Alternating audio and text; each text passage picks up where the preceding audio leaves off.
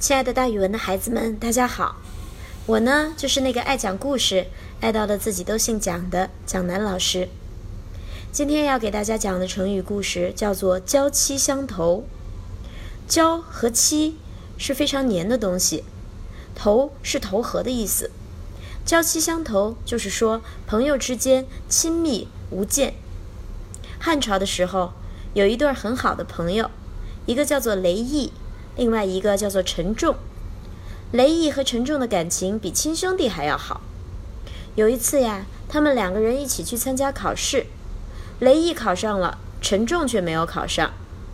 雷毅心里想，陈重的学问比我好，居然没考上，一定是没发挥好，真是太可惜了。于是呀，雷毅就跑去找考官，说：“大人，麻烦您将我的功名给陈重吧，他的学习比我优秀多了。”官员当然不理他胡闹，说：“功名怎么可以随便转给别人呢？”雷毅心里非常失望，就跟考官说：“那好吧，我也不要这个功名了。”雷毅就假装发疯，不去做官，终于被解除了功名。过了几年，雷毅和陈仲又一起去参加考试，这一次呀，他们两个都考上了，还很幸运地被派在同一个地方做事儿。